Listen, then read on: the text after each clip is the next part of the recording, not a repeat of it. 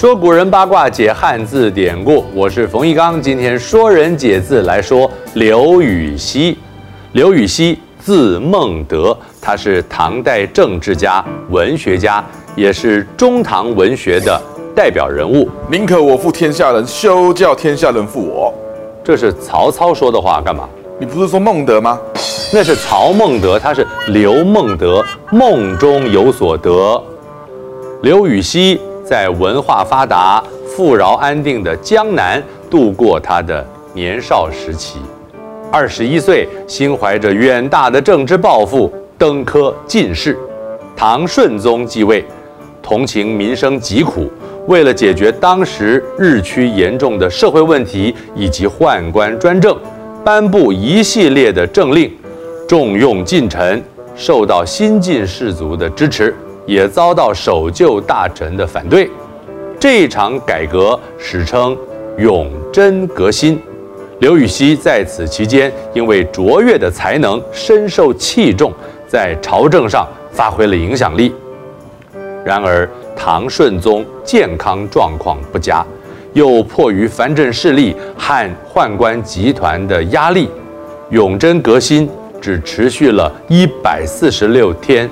就宣告结束，唐顺宗也被迫让位给儿子唐宪宗。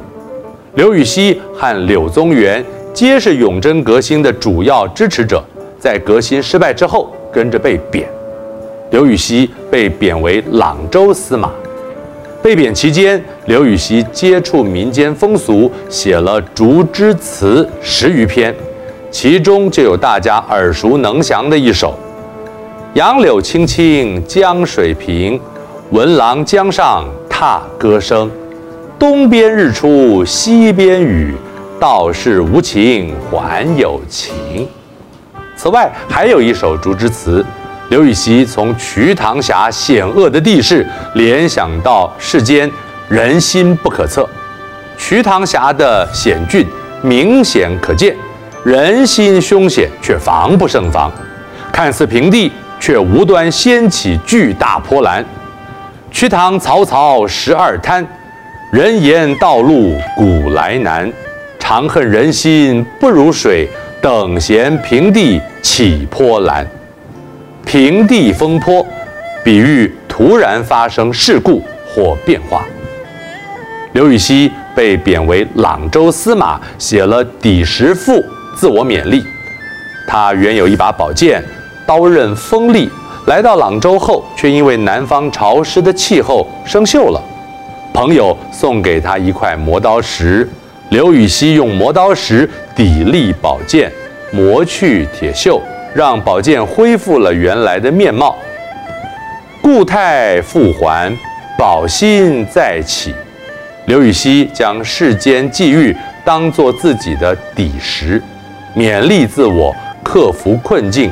磨去缺点，成为贤能的人。故态复萌，也形容老毛病又犯了。刘禹锡写信给窦忠诚，批评当今的儒者，读书人盲目的、矛盾的相互攻击，议论嘈杂，有如蝉鸣鼎沸，就像拉满了弓。胡乱放箭，却不知道自己的目标物在哪里。今夫儒者寒矢相攻，调堂相宣，不啻于构弓射空使者，孰为其地哉？无的放矢，比喻言语行动没有目的，或对他人毫无事实根据的胡乱指责、攻击，这样好难过哦。是吧？没有地方上厕所啊？什么意思？无地放矢啊！哦，西元八一五年，刘禹锡四十三岁，因为讽刺时政又被贬。此后开始以佛教作为精神寄托，常与僧人往来。唐文宗即位后，刘禹锡回到朝廷中。当时曾担任过司空的李绅。因为久仰刘禹锡的才名，在家中摆设盛宴款待他，安排了年轻貌美的歌妓表演。刘禹锡看李绅随手一摆就是如此盛大的场面，想必早已见惯了。又听歌妓所唱歌曲忧伤，不禁感叹起自己乖舛的遭遇，悲从中来，写下诗作：高髻云鬟宫样妆，春风一曲度为娘。司空见惯浑闲事，断尽江南刺史肠。司空见惯，指经常看到。不足为奇。好景不长，刘禹锡才回到朝中三年，便又因受到了牵连，再度被贬。他晚年多病，西元八四二年过世，享寿七十一岁。刘禹锡尤其擅长诗歌，与白居易交情甚笃，并称留白。尽情挥洒自己的色彩，年轻不要留白。